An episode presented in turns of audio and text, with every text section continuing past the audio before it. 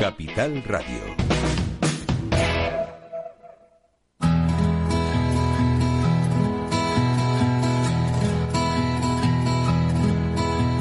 Comienza la caja de Pandora. Al verte sonreír. Al verte sonreír.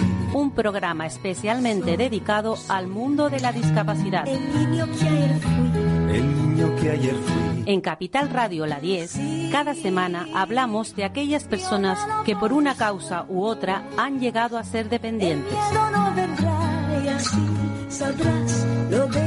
Lo presenta y dirige Paula Romero. Hola amigos, aquí estamos de nuevo, como cada semana, no podía ser de otra manera. Estos martes dedicados a, a la discapacidad y, y como siempre, pues tenemos noticias, mm, unas gratas y otras no tanto. Y yo voy a empezar precisamente por la noticia que no es muy grata.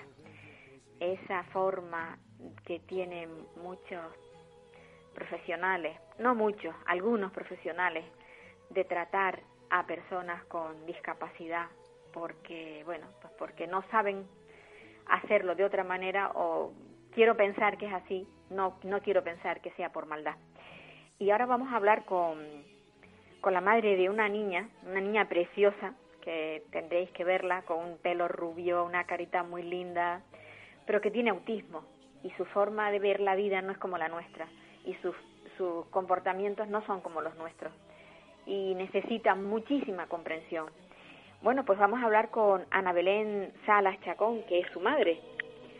Hola Ana Belén. Buenos días, buenos días, Paula. Yo, yo decía que no me atrevo a pensar que sea por maldad eh, lo que le ha pasado a tu niña.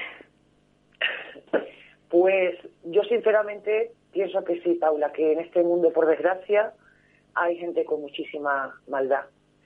Eh, obviamente, cuando no sabemos dirigir o, o hacer algo, pues siempre está el pedir ayuda, porque todos somos humanos y no tenemos por qué saber todo y además que es duro.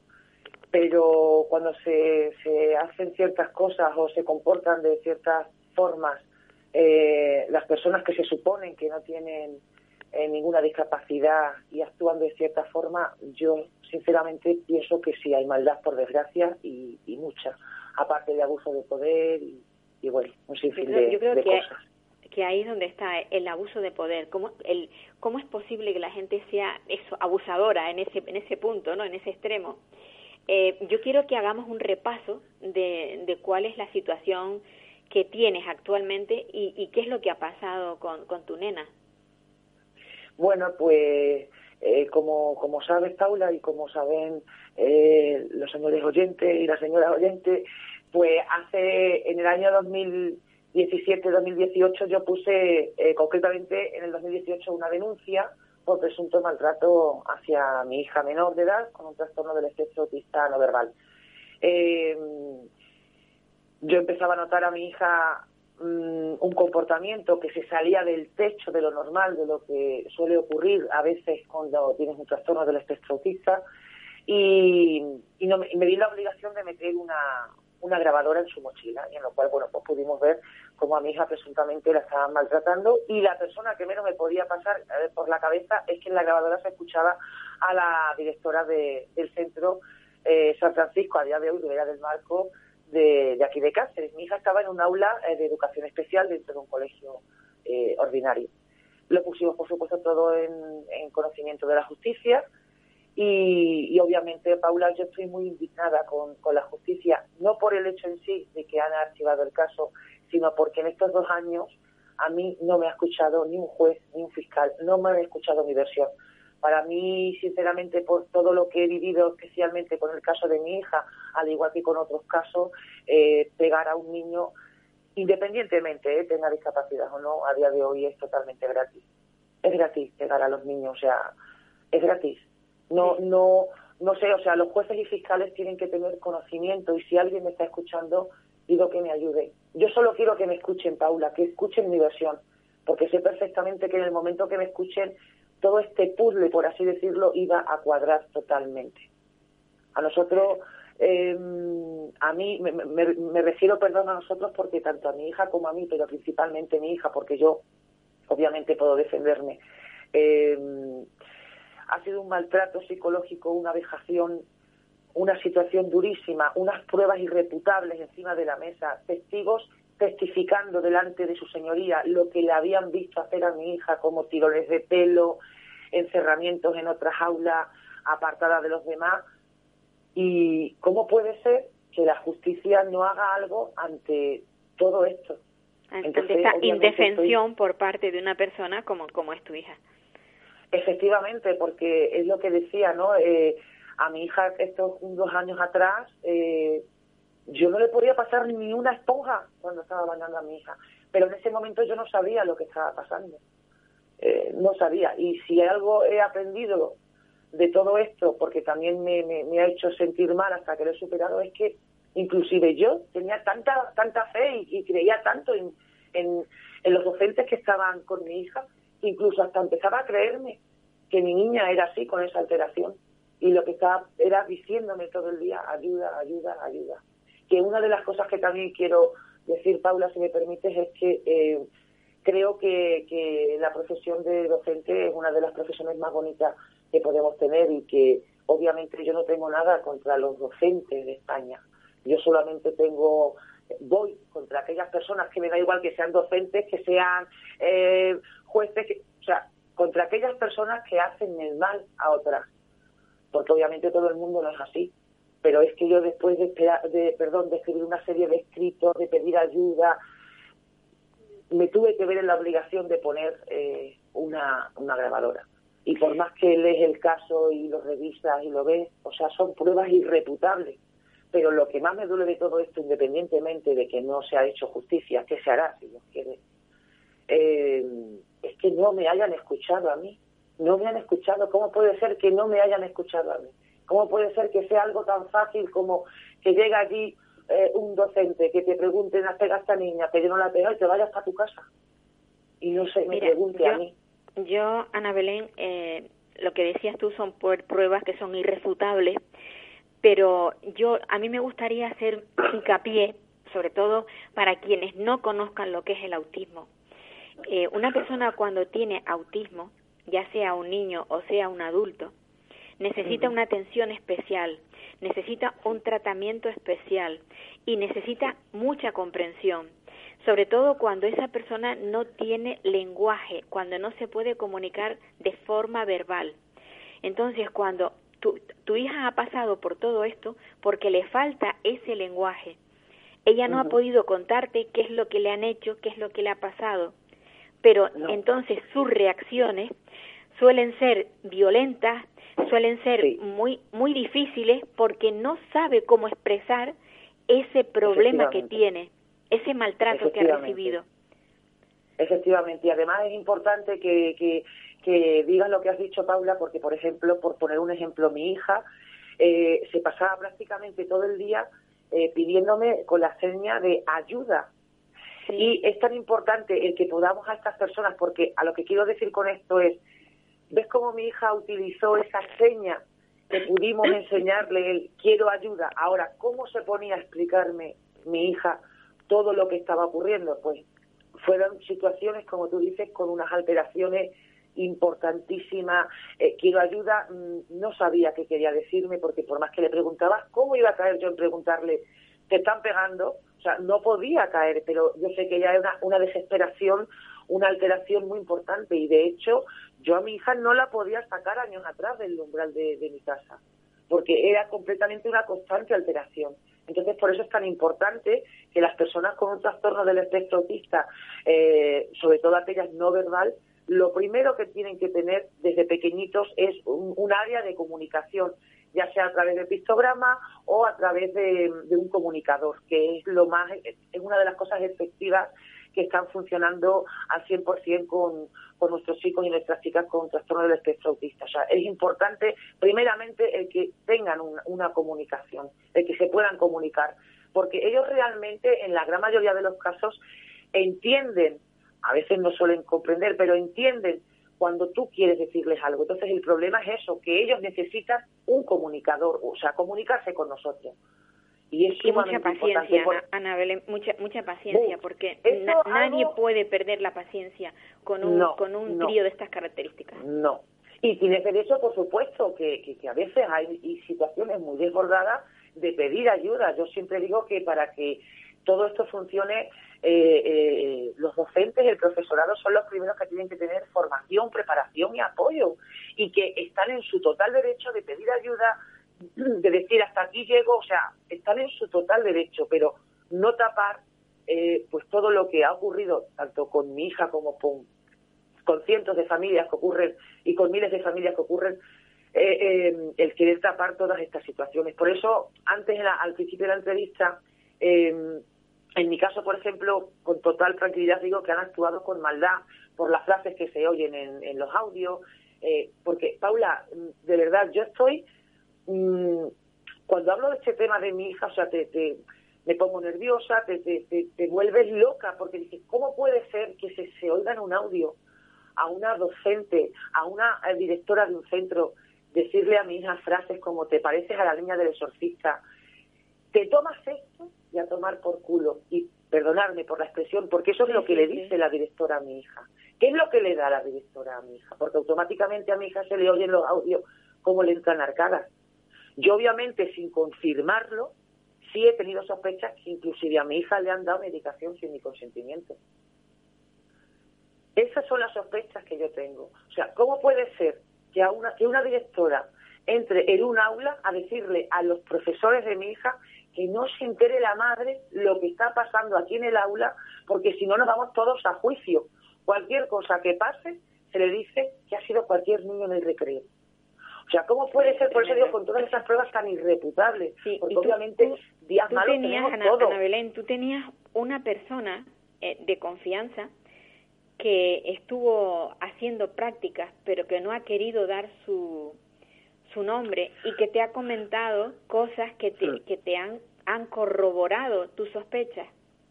Sí, y al final esta persona eh, fue una de las personas que testificó delante de su señoría. O sea, diciendo, porque claro, yo tenía sospechas que cuando ya supe toda esta historia, Paula, yo tenía sospechas que todo esto empezaría en el 2016, pero gracias a esta persona pues resulta que a mi hija la empezaron presuntamente a maltratar desde el año 2014 y que lo que más hacían con mi, con mi hija perdón, era tirarla de los pelos para que no, no le quedasen señales. O sea, tirarle de los pelos, o sea, no es el hecho de decir te daban un tirón de pelo. A mi hija la arrastraban por los pasillos del colegio por los pelos. A sus cuidadores eh, los echaban de clase para quedarse eh, con el tutor y con la directora en clase para que no viesen el maltrato, dicho por, palabras de esta persona. Eh, y aquí estamos con un caso archivado. Obviamente eh, van a salir ahora eh, nuevas denuncias que cuando entren en, trámite ya lo diré públicamente, porque aquí obviamente, pues como se dice, hay mucha ropa que tender. Y, bueno, yo lo último que, he hecho es nuevamente mandar un audio eh, que tengo desgarrador, donde me explican lo que le hacen a mi hija y se lo he mandado también al defensor del pueblo, porque eh, yo lo único que pido es que escuchen mi versión. Jueces y fiscales de España, necesito que escuchen mi versión. Solo quiero que me escuchen, Paula. Y luego ya, pues, que sea lo que tenga que ser, pero que me escuchen, que me escuchen a mí, que escuchen cómo se ha llegado a toda esta situación, que escuchen todas las pruebas irreputables que hay y las que tengo, porque yo lo único que he hecho durante todos estos años ha sido ayudar, apoyar y buscar soluciones. Y luego hay que decir a todo esto que inclusive una de las testigos dijo que, que a mi hija se estaba tirando de los pelos pues porque le habían dicho los maestros en el colegio que yo les había dado permiso porque así se tranquilizaba. Madre mía. Entonces, pues hay un corporativismo, obviamente, lo repito, no por parte de todo el mundo, pero por eso digo que aquí se ha actuado con auténtica maldad, con auténtica maldad. Y estamos, estoy muy consternada y, muy disgustada, pero ahora, como estamos pasando y atravesando eh, este dichoso virus, que lo primero que tenemos es que erradicar todo esto para poder realmente pues eh, otra vez eh, buscar y haré lo que tenga que hacer. Yo solo pido que se me escuche y es lo único que repito, que se me escuche, que se me escuche y que se me escuche. Inclusive mi hija, con sus eh, pistogramas, ha explicado en un o sea, ella, es, capaz de, de, de alguna manera de comunicar parte de lo que le han hecho. Sí, pues porque a través de pictogramas hemos puesto fotografías pues de la familia, eh, de su padre, de, mi actual pareja, mía, de sus profesores, de su entorno. Y le han ido preguntando, ¿quién te pega? ¿Quién te...? Y ella ha ido explicándolo todo perfectamente. Inclusive eh, ahora ella tú le preguntas, ¿qué te pasaba en el colegio? Y automáticamente ella se pone con una alteración explicándote pues, que la tiraban del pelo, que la daban patadas, que le daban sobre todo también muchos golpes en, la espalda. Porque claro, Paula, una de las cosas que también me ha dolido mucho es em, que aquí en Cáceres, obviamente, eh, las personas que, bueno, pues las amistades de, de, las personas em, decían que mi hija rompía material en, el colegio, que rompía el aula. Y eso es cierto, claro que rompía cosas del aula. Lo que no explican es que las rompía porque era cuando la quedaban encerrada la quedaban encerrada en el aula. Pero es más, Paula, hay cosas más, bueno, más gordas, no sé qué decirte que es más gorda. Hay un, claustro de profesores que, que se reunió eh, para, eh, para hablar con otras familias del colegio para que, para que nos echasen del colegio. Pero todo esto a mis espaldas. No es más fácil llegar y hablarme y decirme, está pasando esto, necesitamos este apoyo que no hacer todo lo que nos hicieron. Yo lo único que pido, por favor, el caso de mi hija, por supuesto, como todos los casos, es algo que, tiene que cambiar en, los juzgados, porque eh, con estos casos tiene que haber un antes y un después eh, referente al, bienestar y, a los derechos de las, con las personas con, discapacidad en, toda España. A nuestros hijos, pues, tengo que decir los están maltratando. Sí, no, no, Esto, esto no es nuevo. O sea, lo que, lo que pasa, yo te diría una cosa, son muy pocos los padres que son capaces de denunciar. Desgraciadamente es así.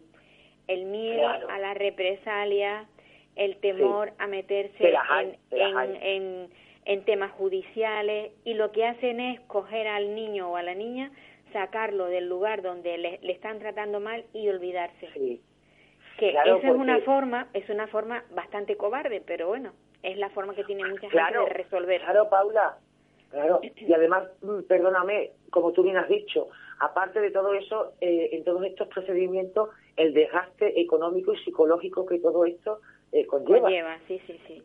¿Entiendes? Entonces, claro, eh, los poquitos que, que se atreven a dar un paso hacia adelante, mmm, ocurren todas estas cosas, pero yo lo que sí tengo muy claro es que no voy a parar al menos hasta que se me escuche justamente como madre de mi hija, como defensora de las personas con discapacidad y como ciudadana. Necesito hablar, pues sí, porque a mi hija la han maltratado y quiero que me escuchen mi versión. Y luego ya que decidan, pero que escuchen mi versión. No pueden, no pueden haber pasado dos años, archivar un caso y no escuchar mi versión ahí queda Ana Belén. Tú sigues luchando, sigues luchando y yo creo que lo lograrás. Y, y, será, no será eh, un mérito tuyo, será mérito para todos, para todos. Por supuesto. para todos. Por supuesto, por supuesto. Ganarán todos, no ganarás tú, ganarán todos. Como ha de ser las personas pues más vulnerables que son los niños pequeños, las personas mayores y las personas con discapacidad esto debe de dejar de existir. Pues sí. Y punto, debe de dejar de existir. Así, pues sin más. Pues sin lugar a dudas. Ana Belén, un abrazo y felicidades por tener ese empuje y, y mucho ánimo, mucho ánimo. Pues por supuesto yo a vosotros, a la Caja de Pandora y a ti, Paula, personalmente, gracias por ayudarme a dar difusión a algo tan importante y, bueno, y enhorabuena por, por tu programa. Menos mal que existe la caja de Pandora para que al menos a nosotros, los padres de las personas con discapacidad, no No olvides, Ana Belén, que yo soy madre de una niña como la tuya. Efectivamente. Un abrazo muy grande, Paula. un abrazo. cuidaros mucho, cuidaros mucho. Sí, Gracias, Paula. Gracias. Otra vez, otra vez. Pero mientras los pájaros rondan las casas nido, una primavera radiante avanza con sigilo. He zurcido mis telitas rotas con aguja y hilo.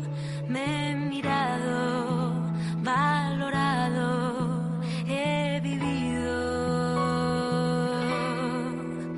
Somos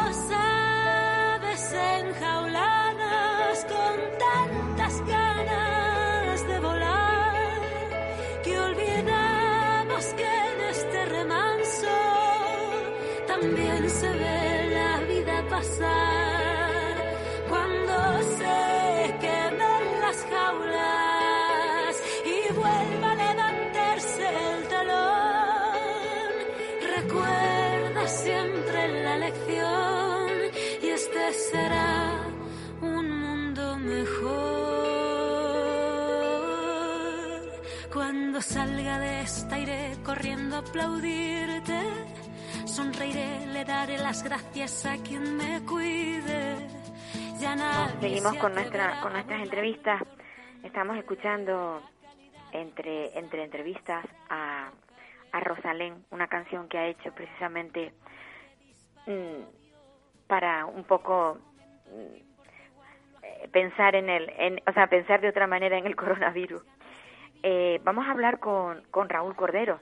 Él es el presidente de la plataforma Tenerife Discapacidad, una persona muy vinculada durante muchísimos años a este sector y que no para, él sigue como siempre. Buenos días, Raúl.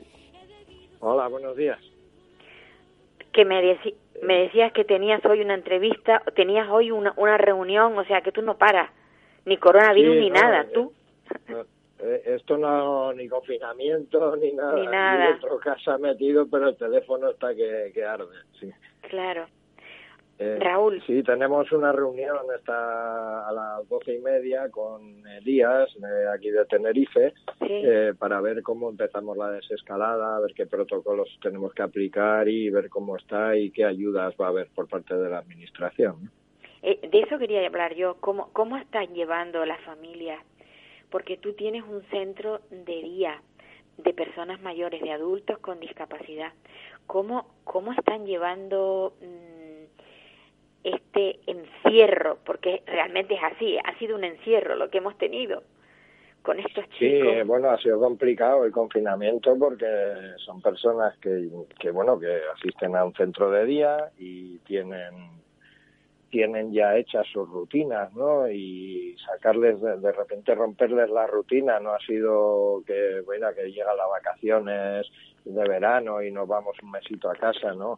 Han sido dos meses de confinamiento con unas medidas de no salir a la calle, con, con personas que pues que tienen tienen problemas de, de, de comunicación, de relación y estar encerrados pues ha sido muy complicado para las familias. Yo desde aquí decir que como siempre me quito el sombrero ante la, la labor que hacen las familias con las personas con discapacidad que siempre están ahí eh, haciendo esfuerzos sobre esfuerzos y, y muchísimo más.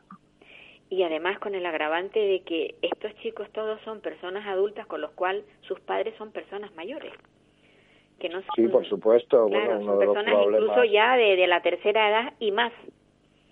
Sí, sí, sí. eh, uno de los problemas que, que tenemos, que es lo que se está trabajando y lo que se venía trabajando últimamente, es, es crear hogares funcionales para que estas personas pudieran tener una vida independiente y no estuvieran dependiendo de sus padres, que a su vez muchos son dependientes. O sea, por lo tanto es una sobrecarga muy grande para las familias que se tendría que activar más por parte de, de- del Estado, de, darles más recursos y, disponer más recursos para que estas familias pues dentro de, lo que tienen y de lo que y de lo que hay pues tengan una calidad de vida mucho mejor ¿no? Hemos visto que, que el COVID-19 se ha cebado en, en las personas mayores, en las personas ancianas, personas con discapacidad, o sea, personas dependientes. Pero aquí en, en Canarias estamos teniendo suerte porque no no se habla eh, de personas con discapacidad intelectual de, de o sea que hayan sucumbido con el, en el al tema este de, del- coronavirus Eh, pues, pues es, bueno, por, primero porque las plazas residenciales para personas con discapacidad son muy escasas, ¿no? Eso hay que tenerlo en cuenta. Se lleva reclamando un aumento de plazas residenciales desde hace muchos años. De hecho, ahí están las infraestructuras sociosanitarias aprobadas por el gobierno de Canarias y los cabildos de Tenerife, donde se reconocía que hacen falta muchas plazas sociosanitarias que no están cubiertas. Estamos hablando solo en personas con discapacidad, ya no te digo en mayores, ¿no? Sí, sí. Pero, pero sí, eh, el déficit pues se nota porque al final es, son las familias los que se quedan en casa con, con las personas. Eh, hay recursos como centros de días que sí que hay una red bastante amplia que da un funcionamiento, pero, pero no hay tantos recursos residenciales en personas con discapacidad.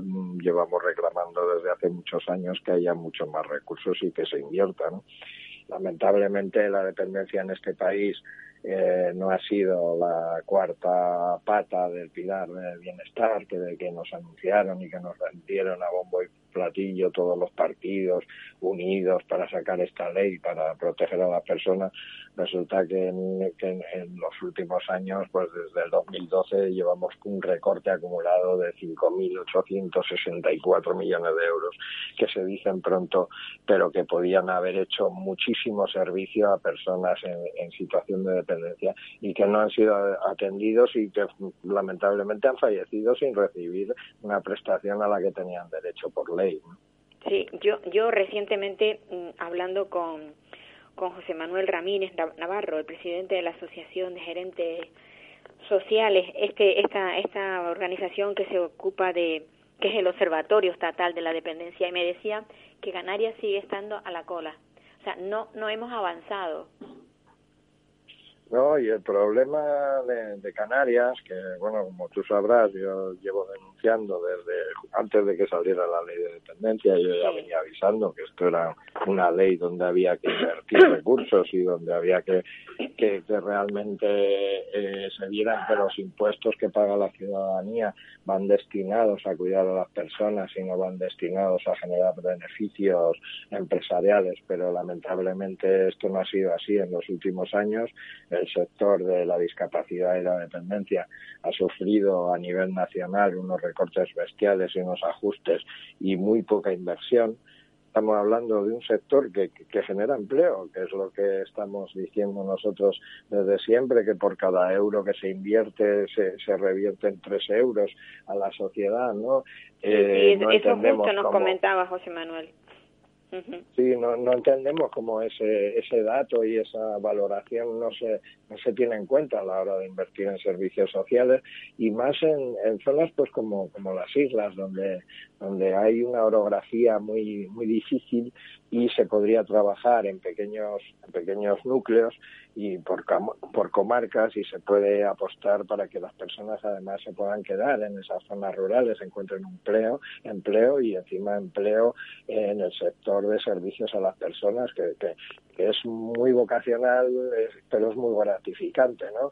Luego ya no, no hablamos de los sueldos que, que, que tenemos, tenemos uno de los convenios más bajos de todos los sectores pero bueno, siempre ya hubo una reforma el año pasado eh, y se, se, actualizaron los salarios un poquito y por lo menos han tenido un poco más, se recoge un poco más de calidad, pero es un sector que podría generar miles de empleos, atender a las personas en su entorno más cercano y, y, y que se, funcionaría muy bien, ¿no? No sé por qué no se apuesta por este tipo de empleos tú ahora tendrás que hacer cambios en tu en tu lugar de trabajo, o sea, el centro que tenéis montado en la Isla Baja, porque estamos hablando de Tenerife y estamos hablando de, de, la zona donde donde tienes, vamos, digamos, habilitado ese centro. ¿Para qué? ¿Cuál es el número? ¿Cuál es el número de, de, de usuarios que tienes y qué tendrás que hacer? ¿Qué crees tú que tendrás que hacer para poder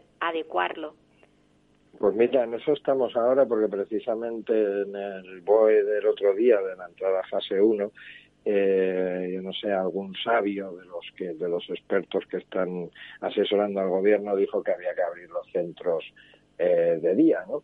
Eh, los centros de día tienen muchas carencias y más eh, para enfrentarse a esta epidemia. De momento no hemos recibido por parte de ninguna administración equipos de protección, aunque sí que nos están dando clases presenciales, no nos está haciendo servicios presenciales, pero sí se está eh, haciendo teleformación, se está trabajando con las nuevas tecnologías, con los pocos recursos que tenemos, hay incluso eh, gente no podemos ni enviarles material ni fotográfico porque no solo tienen un, un móvil eh, por el cual hablar eh, hemos tenido que hacer unos esfuerzos enormes para poder localizar a todas las familias, quienes estaban juntos, quienes estaban en, en cada casa, quién se podía acercar a llevar materiales a, a, los usuarios para que estuvieran ocupados y no se les hiciera el confinamiento tan fuerte, ¿no?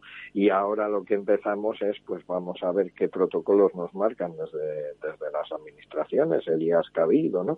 eh, para poder comenzar la desencalada, nosotros sí que estamos eh, trabajando ya, eh, preparando todas las instalaciones, eh, desinfectando instalaciones para poder empezar. Y sí que hemos planteado al Cabildo desde, nuestro centro pues que, hay servicios que sí se pueden empezar a dar ya, como son los servicios de, de fisioterapia y logopedia en aquellos centros que tengan unas condiciones buenas para poderlos para poderlos ofertar. Si se están ofertando servicios de fisioterapeutas ya a nivel privado porque nosotros a nivel individual eh, no podemos hacer lo mismo no si reunimos las mismas condiciones de, de seguridad.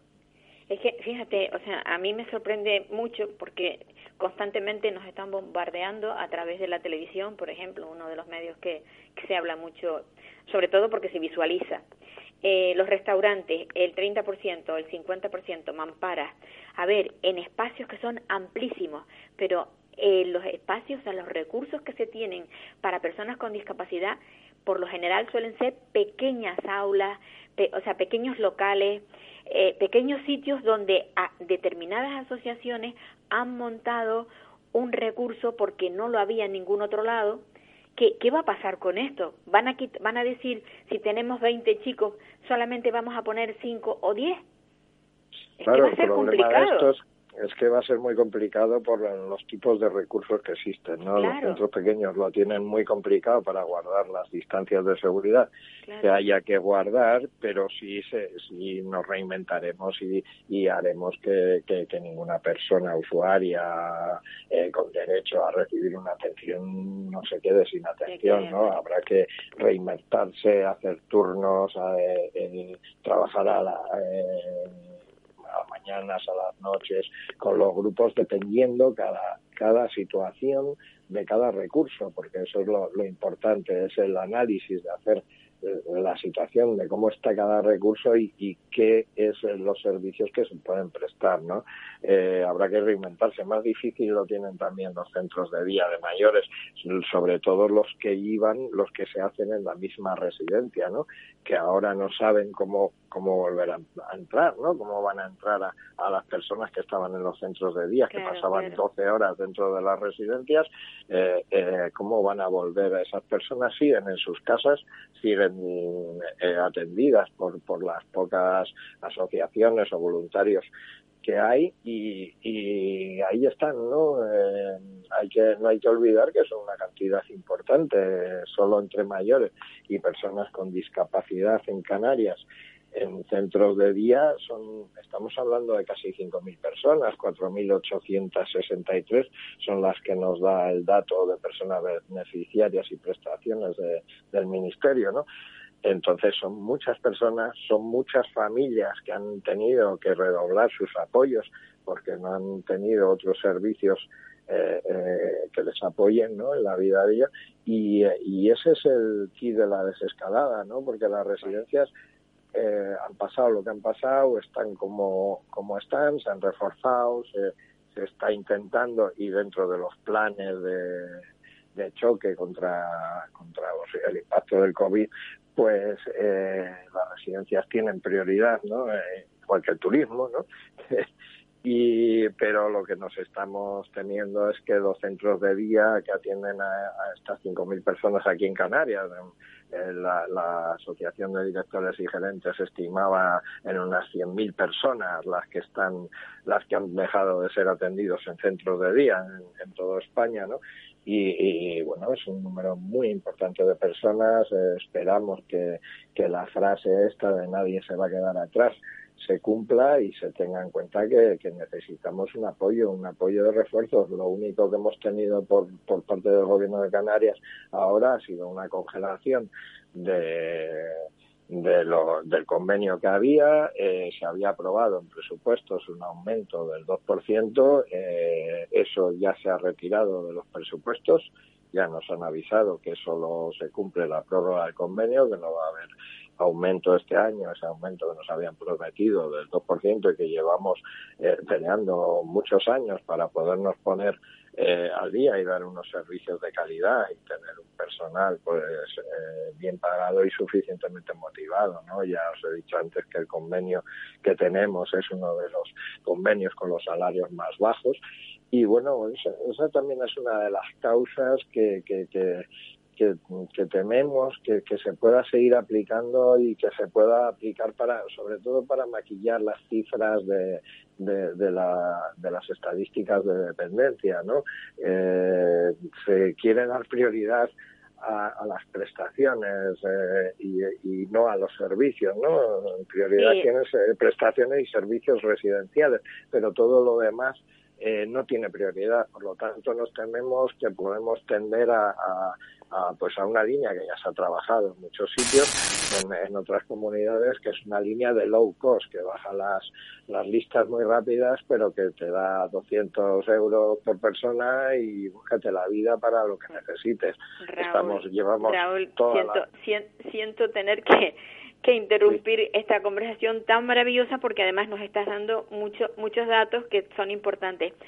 Eh, no sé si tendrás más tiempo en otra ocasión para poder seguir hablando, pero... Pues sí, encantado porque estamos en ello y estamos ya. imbuidos en esta situación y, pues... y necesitamos el apoyo de los medios para que que las personas con discapacidad tengan voz, ¿no? Y se les oiga. Pues te recuerdo, te recuerdo, eh, Raúl, que este este programa se está se, se escucha todas las semanas a nivel nacional o sea que es algo que nos da muchísimo valor digamos al programa una, un abrazo muy fuerte y, y seguiremos hablando porque no quiero que se quede aquí sobre todo a ver cuando cuando ya entres en la desescalada a ver a ver qué es lo que te han comentado desde Elías Genial, sí, muchas Un abrazo. gracias. Estamos abiertos a que nos llamen cuando quieran. Un abrazo muy fuerte. Mi abuela y de rodillas pediré perdón por las veces que la descuide.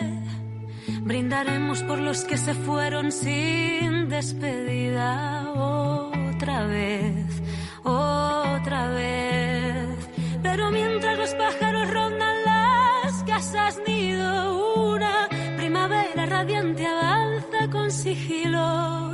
He zurcido mis telitas rotas con aguja y hilo. Me he mirado, valorado, he vivido.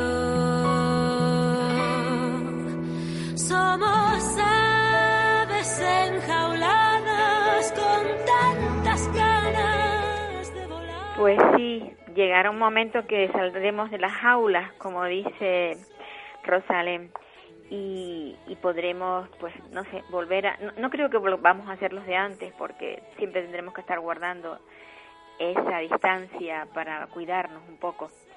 Y cuidarse, cuidarse, se han cuidado muy mucho, valga la expresión, en Fundite. Fundite es una, una fundación que se creó pensando en el mundo de la discapacidad la crearon unos padres y, y ahora es su, su hija la que dirige un, un pequeño una pe, un pequeño hogar donde viven varias personas con discapacidad.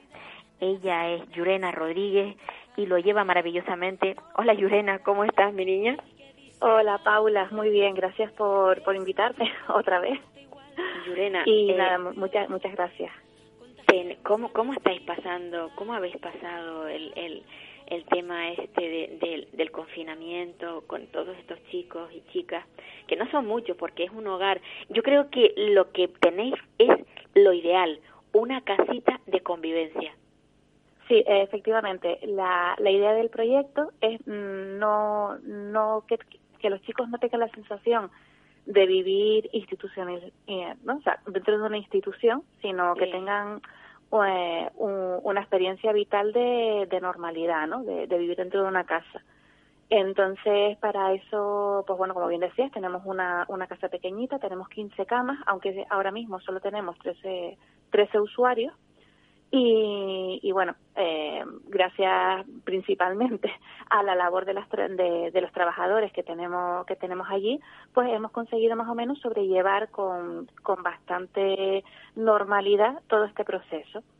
Entonces, es verdad que al principio fue un, un problema por el cambio de rutina, sabes que ellos necesitan hacerlo todo a las mismas horas, más o menos que no, que no tengan demasiados cambios y les costó al principio adaptarse a que no iban a los centros, a que no podían salir a la calle, eh, pero vamos, la verdad es que en general eh, los chicos se han portado bastante bien. Y además, hay que decirlo, no habéis tenido enfermos ninguno. No, no, y la verdad es que, a ver, todavía estamos como, como en, o sea, eh, tenemos todas las alarmas puestas, ¿vale? Eh, yo, por ejemplo, yo no he ido, desde que empezó la, la cuarentena yo no he ido, todo el peso de la de lo que es la gestión del hogar se ha ocupado la, la directora, que, que es Clay, que la verdad es que es una, vamos, es una pieza fundamental dentro de, de la fundación. Eh, y el, el tema de las alarmas es porque, aunque la mayor parte de, lo, de los usuarios han aceptado el, el encierro, pues siempre hay algunos que son, son más rebeldes. Entonces, hay dos que se han escapado un par de veces, hay otro, otros dos que no aceptan el quedarse, ellos tienen su rutina de salida los fines de semana y no ha habido forma, aunque se intentó convencerlos y tal, no ha habido forma de que la cumplieran, pero a cambio sí que, sí que han aceptado muy bien eh, la cumplir todas las condiciones que les hemos puesto para volver, que era lavarse siempre, eh, lavarse muy bien las manos con agua y jabón, toda la ropa que trajeran de fuera de la lavadora y en muchos casos, cuando eran salidas de más de dos horas, directamente a la ducha y la verdad es que de momento no hemos tenido ningún caso ni entre trabajadores ni entre usuarios, pero vamos, no, no bajamos la guardia porque yo tengo, tengo varios usuarios que son, son de riesgo. Claro, claro, no, pero a ver que a, mí me maravilla porque em, porque son personas con discapacidad intelectual, muchos de ellos, ¿no?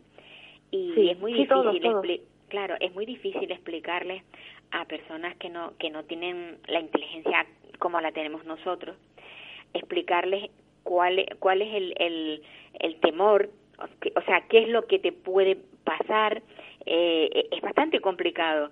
Entonces, habéis logrado, pues, yo creo que algo estupendo, maravilloso.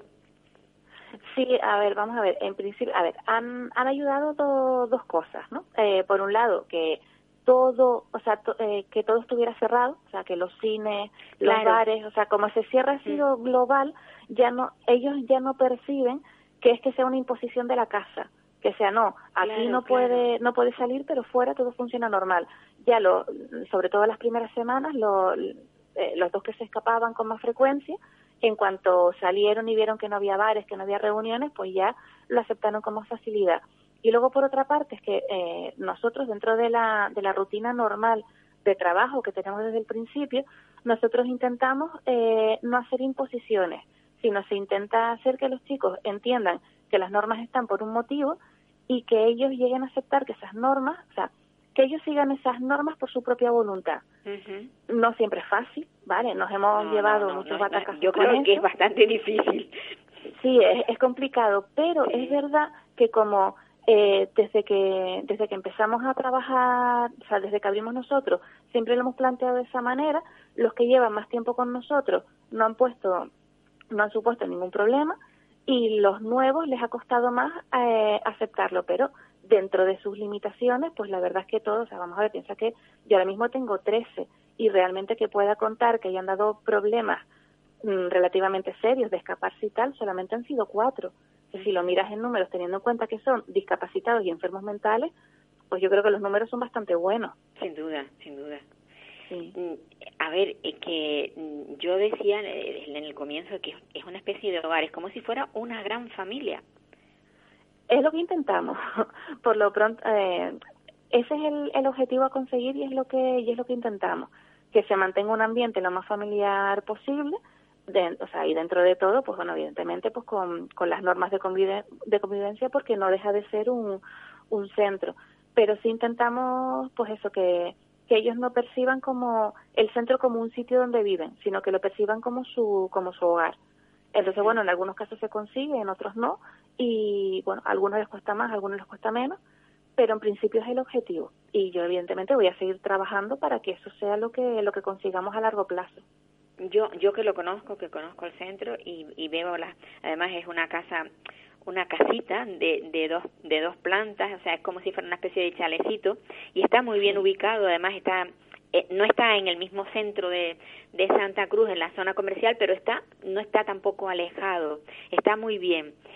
Y yo veo, o sea, eh, ellos colaboran, o sea, ellos eh, no solamente viven allí y les, y les hacen todo, sino que ellos también, de alguna manera, aportan algo de su trabajo, el arreglarse sus dormitorios, ¿cómo, cómo lo hacen? ¿Cómo, cómo lo tienes organizado? A ver, a ver, eso eh, forma parte un poco del, o sea, para evitar que haya un deterioro progresivo, que es bastante habitual en, personas con enfermedad mental, pues lo que se intenta siempre es potenciar las habilidades que tengan.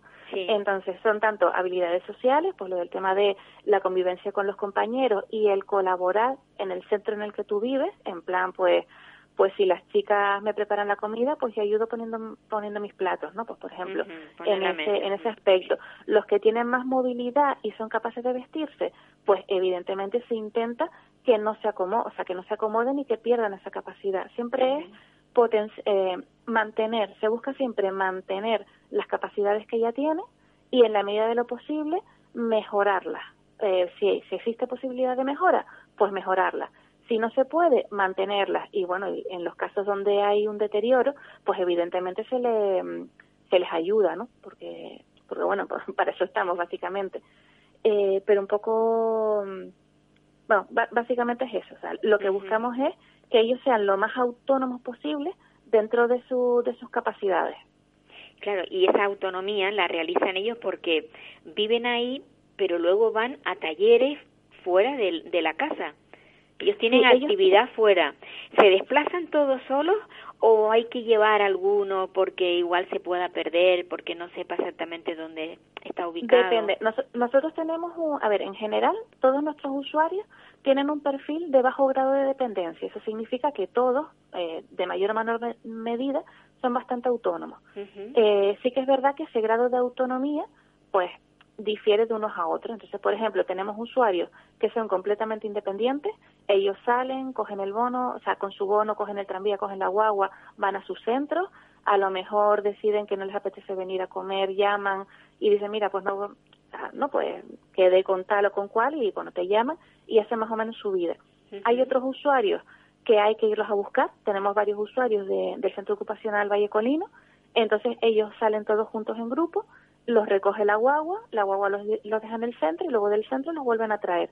Pero eh, el centro no lo suele dejar en la puerta en esos casos, sino se quedan en la esquina y ellos vienen solos caminando. Y si hay otro grupo pequeño de usuarios que no tienen esa capacidad y evidentemente el, el centro lo dejan el solamente tenemos uno ahora mismo y lo dejan en la puerta pues un señor que tiene problemas de movilidad tiene problemas para eh, bueno, no, es un poquito más dependiente que los demás y no, y no lo puede hacer. Entonces, bueno, pues son los tres, pues más o menos las tres divisiones que tenemos de, usuarios.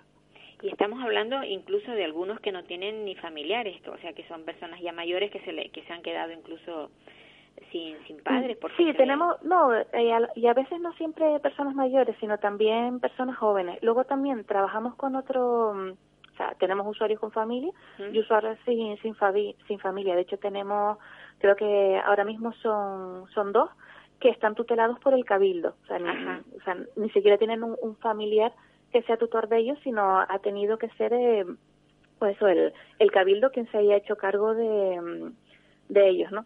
Y luego también tenemos, ahora mismo no, pero en el pasado sí hemos tenido usuarios de, de intervención social. O sea, una persona discapacitada o con enfermedad mental que está en la calle, que no tiene dónde vivir, que es discapacitada, y el ayuntamiento de cualquier municipio se pone en contacto con nosotros y nos lo manda. Son, son como medidas de, emergencia. Entonces, mientras el ayuntamiento se pone en contacto con el juez y se determina eh, a qué recurso se va a destinar esa persona, nosotros lo tenemos como en una especie de... Eh, somos como un recurso de emergencia. Ajá. Entonces, eso lo hemos tenido pues de, diferentes ayuntamientos. La verdad es que los últimos casi siempre han sido han sido chicas, eh, pero vamos, que, que es también otro otro perfil que con el que trabajamos. O sea, no un usuario que va a ser un residente permanente, sino es un residente temporal hasta que eh, pues los asuntos sociales eh, le pueden asignar un recurso adecuado para su, su situación.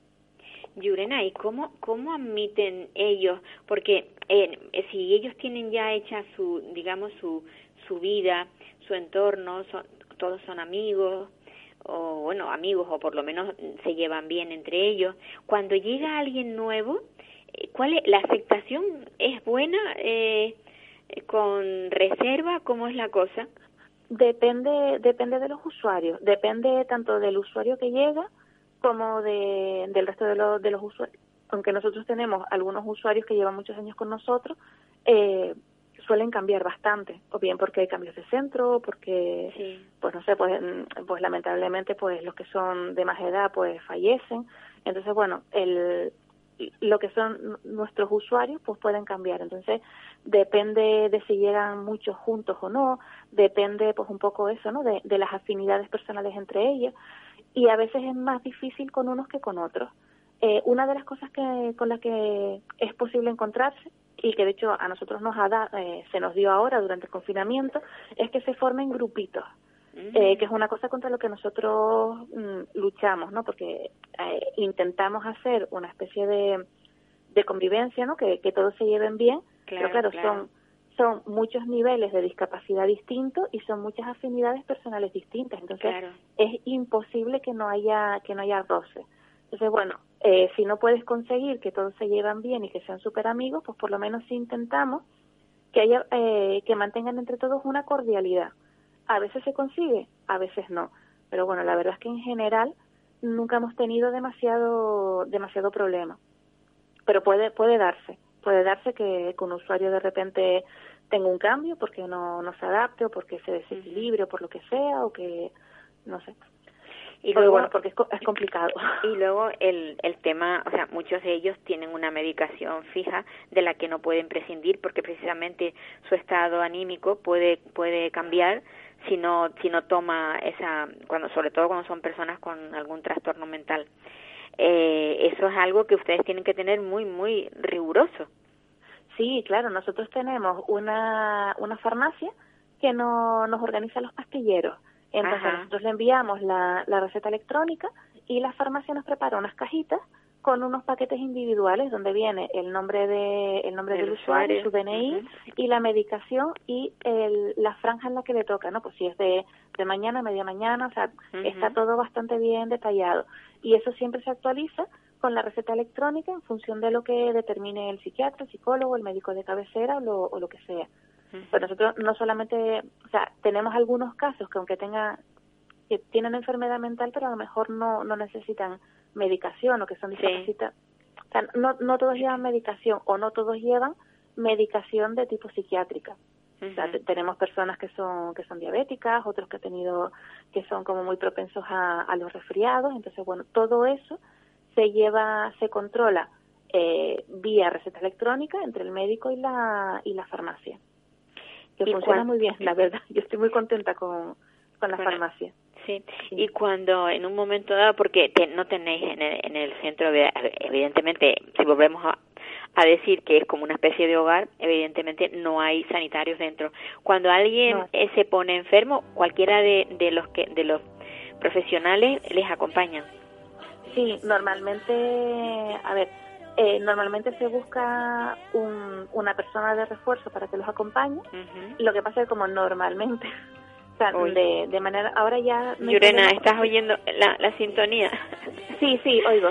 se nos, se nos acaba el, tiempo. Qué pena, se me ah. quedaron cositas, se me quedaron cositas por preguntar. ¿Te importa que te vuelva a llamar y hablemos otra vez? Eh, sí, cuando tú sabes, cuando cuando tú quieras. Cuando cuando quiera. Bueno, pues un beso muy grande y, y felicidades por llevar eso también y sobre todo porque no haya habido ningún enfermo en tu en tu residencia. Bueno, vamos vamos a cruzar los dedos. Yo espero terminar. Pero en la época en la época dura que no ha habido ninguno y ahora pues mira ahí están guardándose. Pues un abrazo. Nada, nada, muchas gracias a ti, Paula. Cuídate muchísimo. Bueno, un abrazo. un abrazo.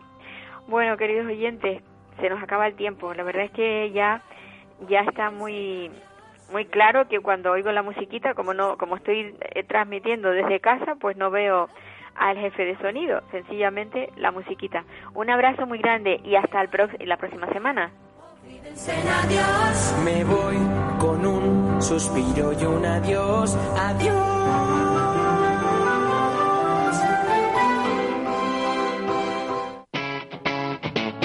Capital Radio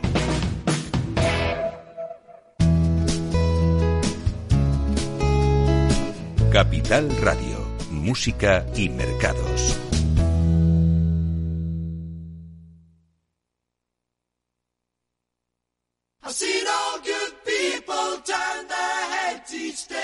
Satisfied on my way. I've seen all good people turn their heads each day so satisfied I'm on my way.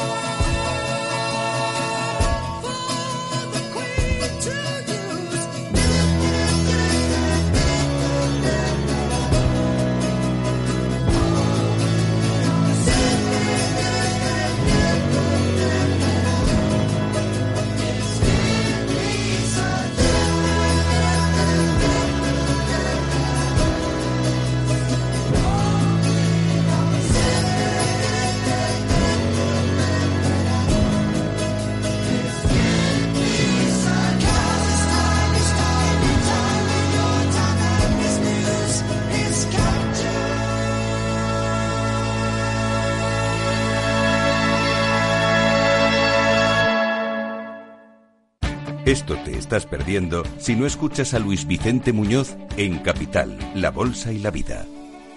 No estoy justificando la decisión, no estoy quejándome de aquello, no, estoy asumiendo todo, estoy yendo y encarando la prisión porque considero que es lo que me merezco después de haber incumplido la ley.